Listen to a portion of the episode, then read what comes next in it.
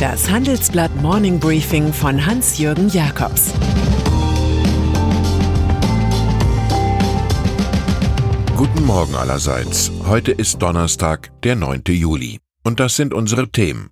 Green Card wird zur roten Karte. Die Übermacht der Big Four, der Niedergang von Brooks Brothers. Einreise in die USA. Politische Maßnahmen des US-Präsidenten Donald Trump gegen ausländische Studierende ziehen immer weitere Kreise. Nach einem UKAS seiner Einwanderungsbehörde ICE müssten diejenigen das Land verlassen, deren Universitäten im Wintersemester ausschließlich Online-Kurse anbieten. Alternativ können sie zu einer Alma Mater mit persönlichen Vorlesungen wechseln. Lawrence Bacot, Präsident der Vorzeige-Uni Harvard, sagt, das alles erwecke den Eindruck, als wolle Trumps Regierung Druck auf Universitäten ausüben, die Lehrsäle wieder zu öffnen. Sein Institut und das MIT Cambridge gehen juristisch gegen den kaum verklausulierten Rauswurf des akademischen Nachwuchses vor. Auch Firmen sind betroffen. Viele von ihnen finden Talente über die Unis, heißt es in unserem großen Report. Die Green Card ist in Trumps politische Agonie zur roten Karte geworden.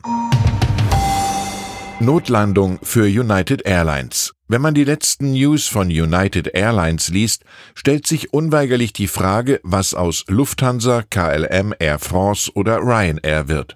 Die US-Fluglinie hat gewarnt, dass rund 36.000 Mitarbeiter wegen des Themas Corona von Oktober an in unbezahlten Zwangsurlaub geschickt werden könnten. Das ist ein Drittel der Belegschaft.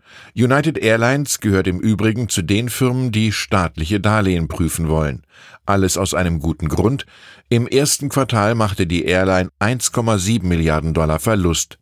Derzeit geht sie davon aus, jeden Tag bis zu 45 Millionen Dollar zu verlieren. Aufräumen bei den Prüfern. Vor neun Jahren war Michel Barnier EU-Kommissar für Binnenmarkt und Dienstleistungen und hatte ein paar gute Ideen zu Wirtschaftsprüfern. So sollten bei einem Joint Audit zwei Anbieter den Jahresabschluss checken.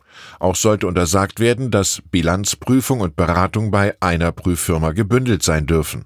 Die besten Vorschläge dieser Art scheitern naturgemäß am schnellsten wegen des geballten Widerstands der Lobby. So war es auch hier. Die Big Four mit PwC, Deloitte, EY und KPMG hatten gegen Barnier opponiert. Nach der Prüferblamage bei Wirecard beschäftigt sich nun die EU-Kommission erneut mit den alten Vorschlägen. Den nötigen Kommentar gibt BWL-Professor Michael Wolf in unserem Titelkomplex ab. Der Fall Wirecard sollte Anlass dazu sein, eine noch klarere Trennung von Prüfungsaufgaben und Beratung vorzunehmen. Ich halte beide Rollen für unvereinbar. Für mich steht fest, die Politik braucht einen langen Atem und Panzerschichten gegen das Branchenkartell der Big Four. Corona-Risiko im Beruf. Der Dank kam schnell, der versprochene bessere Lohn lässt noch auf sich warten. Schon am Anfang der Corona-Zeit hatte Kanzlerin Angela Merkel Menschen im Gesundheitswesen gelobt. Sie stehen für uns in diesem Kampf in der vordersten Linie. Versicherten Daten der AOK zeigen nun, dass tatsächlich keine andere Berufsgruppe zwischen März und Mai so oft wegen einer Covid-19-Diagnose krankgeschrieben wurde wie die Frontarbeiter der Medizin. Cordula Schulz-Asche, pflegepolitische Sprecherin der Grünen im Bundestag, macht hierfür auch den Mangel an Schutzausrüstung verantwortlich. Besonders betroffen waren Beschäftigte in der Altenpflege. Auch Berufe in der Fleischverarbeitung oder der Lagerwirtschaft litten stark unter den Virusgefahren. Gesundheitsportal gegen Amazon. Bis auch in Deutschland Online-Kolosse wie Alibaba oder Amazon in den Handel mit rezeptfreien und verschreibungspflichtigen Arzneien einsteigen, scheint nur eine Frage der Zeit zu sein. Dagegen formieren sich hierzulande nun führende Firmen aus Pharmahandel und Apothekenmarkt. Noch 2020 wollen sie ein zentrales Gesundheitsportal für die Republik lancieren. Darüber werden wir auf unserer Webseite im Laufe des Morgens berichten. Man werde erstmals viele Leistungserbringer im Gesundheitswesen vernetzen, sagt Markus Freitag, Deutschlandchef des Pharmahändlers Phoenix. Eine Webseite solle alles bündeln und so echten Mehrwert für Patienten und Nutzer schaffen. Schon bald soll ein Großteil der deutschen Apotheker, Ärzte, Pfleger und Heilberufe an die Plattform angebunden sein. Zu Risiken und Nebenwirkungen fragen Sie Ihren zuständigen Kartellamtsmitarbeiter. Alexander Holz beste Rolle.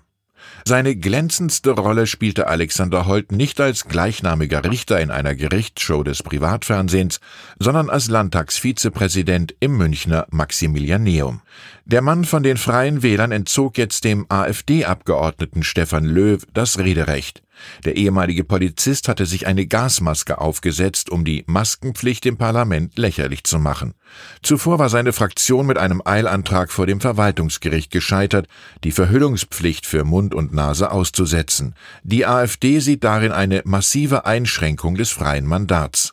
Fernsehrichter Holt stellte fest, das Tragen eines Mund-Nasenschutzes sei angeordnet, aber keiner Faschingsmaske oder was immer das sein mag. Vom Ausstatter zum Bestatter. Und dann ist da noch Brooks Brothers, die amerikanische Herrenausstatter-Ikone der Gordon Gecko-Ära. Das mehr als 200 Jahre alte New Yorker Unternehmen stattete US-Politiker und Investmentbanker mit der Uniform des entfesselten Kapitalismus aus. Auch deutsche TV-Moderatoren deckten sich dort mit Nadelstreifenanzügen, Krawatten und den klassischen blauen Hemden ein. Doch der Dresscode jener Jahre entschwand, Corona gab dann den Rest. Nun hat Brooks Brothers Gläubigerschutz nach Chapter 11 des US-Insolvenzgesetzes beantragt. Besitzer Claudio Del Vecchio, Sohn des italienischen Brillenmagnaten Leonardo Del Vecchio, Luxottica, hofft auf einen Verkauf der Firma. William Shakespeare kommentierte, ich sehe auch, dass die Mode mehr Kleider aufträgt als der Mensch. Ich wünsche Ihnen einen stilvollen Tag. Es grüßt Sie herzlich Hans-Jürgen Jakobs.